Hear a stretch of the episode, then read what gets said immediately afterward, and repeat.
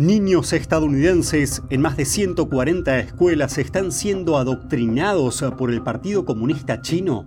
Estallan furiosas protestas en el norte de China. ¿Qué preocupa a los padres que salen a las calles?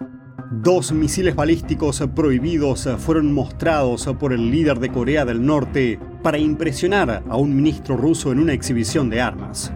Y el PSC utilizará esta tecnología para el mal. Esa fue la advertencia a Washington del ex jefe de contrainteligencia de Estados Unidos. ¿Es China capaz de utilizar la tecnología crítica del siglo XXI? Bienvenidos a China en Foco. Mi nombre es Julián Bertone. ¿Están siendo educados los niños estadounidenses por la China comunista? Esa es la advertencia de un grupo anti-adoctrinamiento que afirman tener pruebas que demuestran que el Partido Comunista Chino PSC invirtió millones de dólares en escuelas de Estados Unidos. El grupo Padres Defendiendo la Educación emitió su último informe a 34 gobernadores, legisladores clave y presidentes de comités el miércoles. Su informe titulado Pequeñas Aulas Rojas advierte que los niños estadounidenses podrían ser objeto de propaganda china en sus propias escuelas, y ello bajo el pretexto del intercambio cultural. El informe señala que 143 distritos escolares de todo Estados Unidos firmaron contratos para establecer institutos y aulas Confucio, incluso en tres de los mejores institutos de ciencia y tecnología del país. Y añade que varios de ellos están situados cerca de 20 bases militares estadounidenses. Todo ello con una financiación de casi 18 millones de dólares desde 2009 hasta 2023.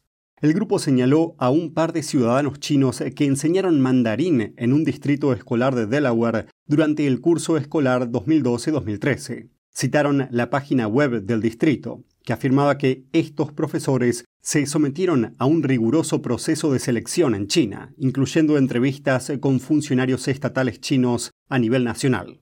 El grupo advierte que esto es parte de una estrategia más amplia de poder blando del Partido Comunista Chino, con el objetivo de influir en la política de naciones de todo el mundo. El grupo solicita a los funcionarios estatales y federales que investiguen inmediatamente el alcance de la participación, la influencia y el acceso de China a la información y currículo estudiantil de las escuelas implicadas y señala que las familias también deberían tener pleno acceso para ver cómo se financian estos programas de inmersión cultural y lingüística.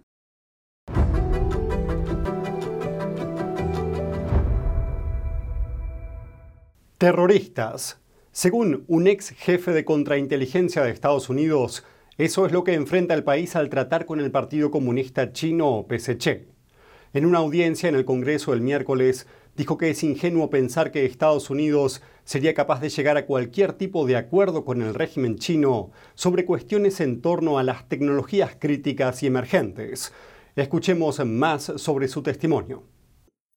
La audiencia ante el Comité Selecto de la Cámara sobre el PSC se titulaba Comandando las alturas, garantizar el liderazgo de Estados Unidos en las tecnologías críticas y emergentes del siglo XXI. William Evanina, el exdirector del Centro Nacional de Contrainteligencia y Seguridad, fue uno de los tres testigos que declararon. Me permito sugerir a este comité que nos encontramos ante un evento terrorista. Según él, el PSC es una amenaza existencial y sin precedentes para Estados Unidos. El ex jefe de contrainteligencia dice que la guerra económica del PSC contra Estados Unidos se manifiesta a sí misma en un marco de terrorismo.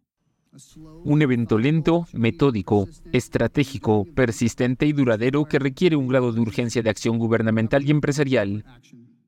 Evanina afirma que el sector privado estadounidense es ahora el espacio de batalla geopolítico de China, ya que gran parte de la recopilación de inteligencia no convencional del PSC se lleva a cabo en medio de transacciones comerciales y actividades de investigación.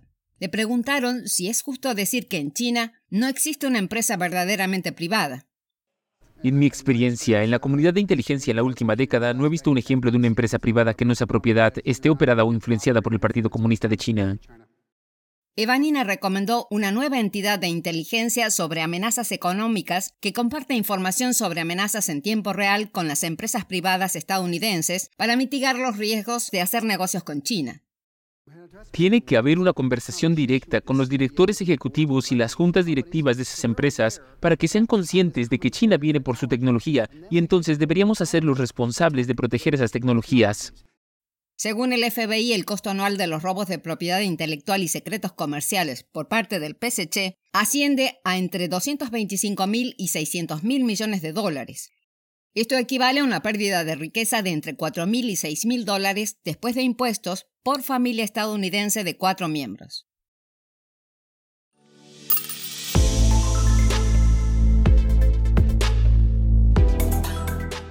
Mientras los enviados rusos y chinos visitan Corea del Norte, el líder Kim Jong-un ofreció al ministro de Defensa ruso una exhibición de armamento sin precedentes.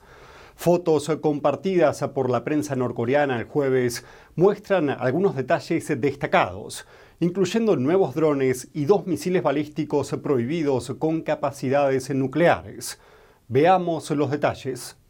El líder de Corea del Norte, Kim Jong-un, mostró al ministro de Defensa de Rusia los misiles balísticos prohibidos del país en una exposición de defensa, mientras ambos se comprometieron a impulsar los lazos.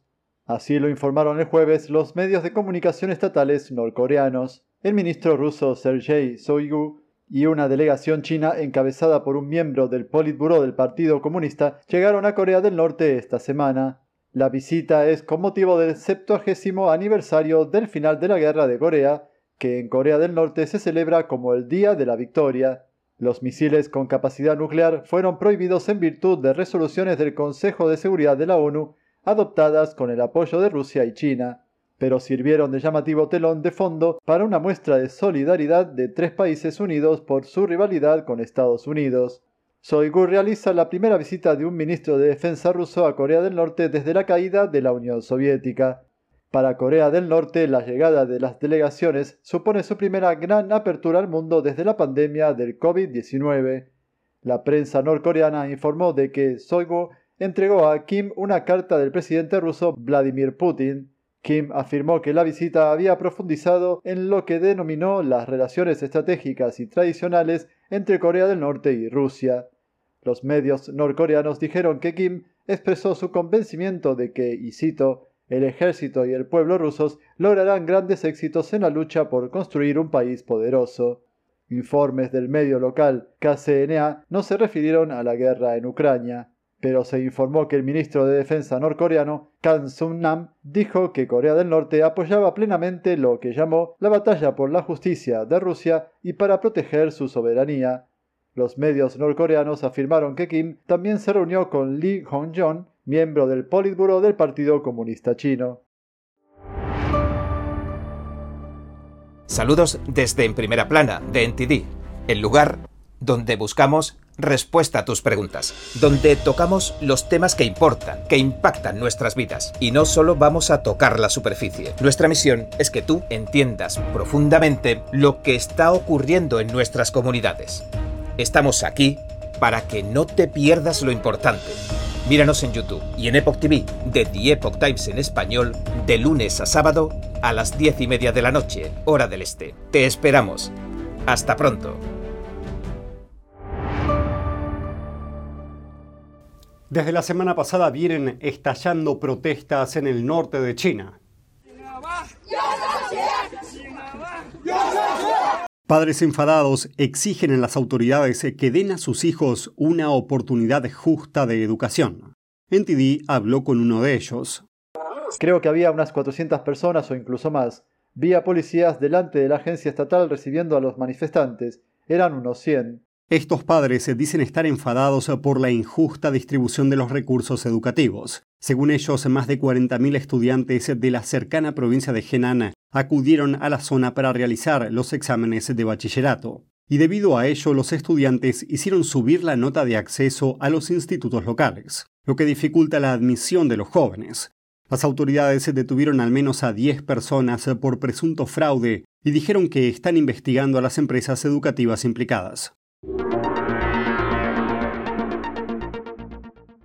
Después de dedicar años a obtener un título universitario, un número creciente de jóvenes adultos en China están asumiendo el papel de cuidadores de sus padres y para ello se alejan de sus carreras profesionales. Miremos qué está pasando. Hijos full time. La frase describe un supuesto trabajo que paga a los hijos por cuidar de sus padres. Un experto da su opinión sobre la situación.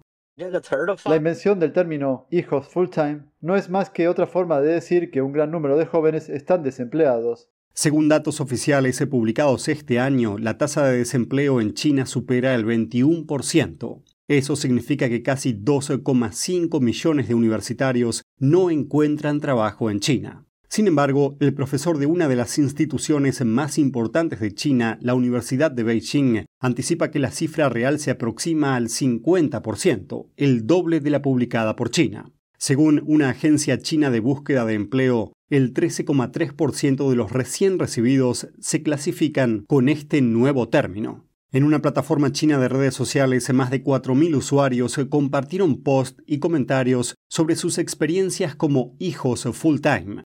Algunos afirmaron que se trata de una fase a corto plazo, mientras que otros sugieren que podría ser la elección de un estilo de vida.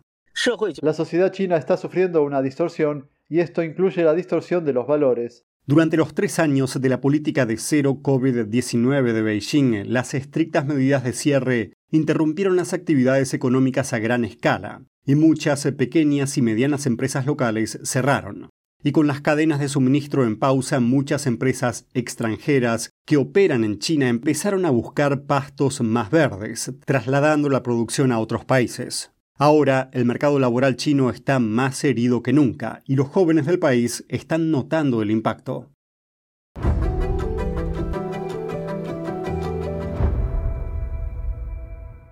Un destacado crítico de China aboga por una alianza económica basada en valores para defenderse de las agresiones del PSC.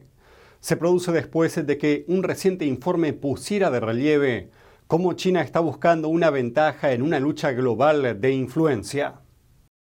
Las democracias no consiguen hacer frente a China y en su lugar abandonan sus principios, así lo afirma Qian Lijian, fundador de iniciativas de poder ciudadano contra China, afirma que es difícil enfrentarse a China en cuestiones de derechos humanos y que las democracias renuncian a sus valores por una razón principal. China no tiene autoridad moral. El único poder que tiene es el dinero y su modelo. Su poder monetario está atrayendo a todo el mundo.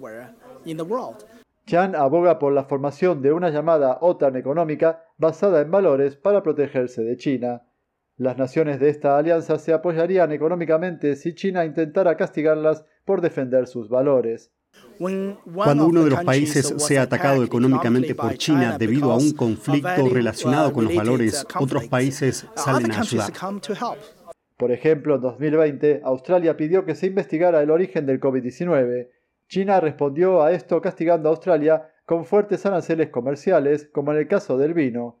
Saliendo en defensa de Australia, la Alianza Interparlamentaria sobre China lanzó una campaña instando a la gente a comprar vino australiano.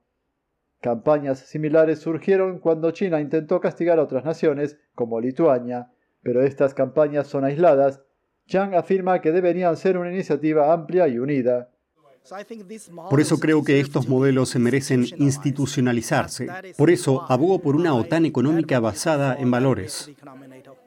Chang afirma que las naciones se darán cuenta de que las relaciones económicas con China afectarán a su seguridad nacional y añade que ante la posibilidad de que China invada Taiwán es de vital importancia tener ya preparada y establecida una OTAN económica basada en valores.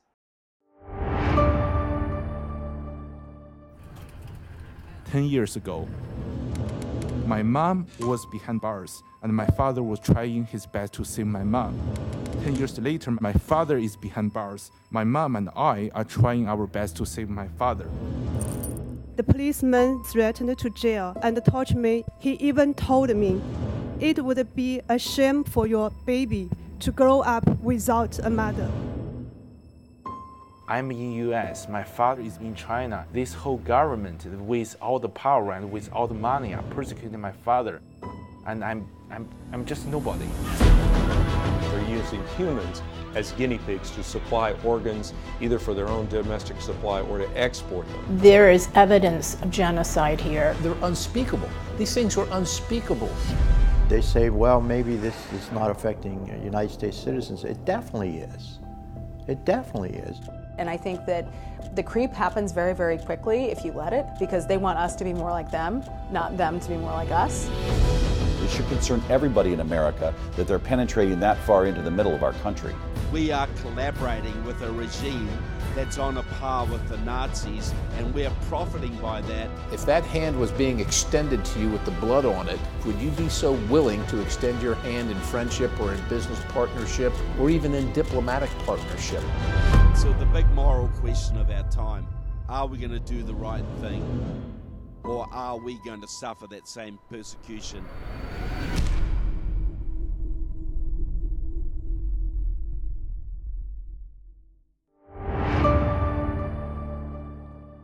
Y eso es todo por hoy en China en Foco.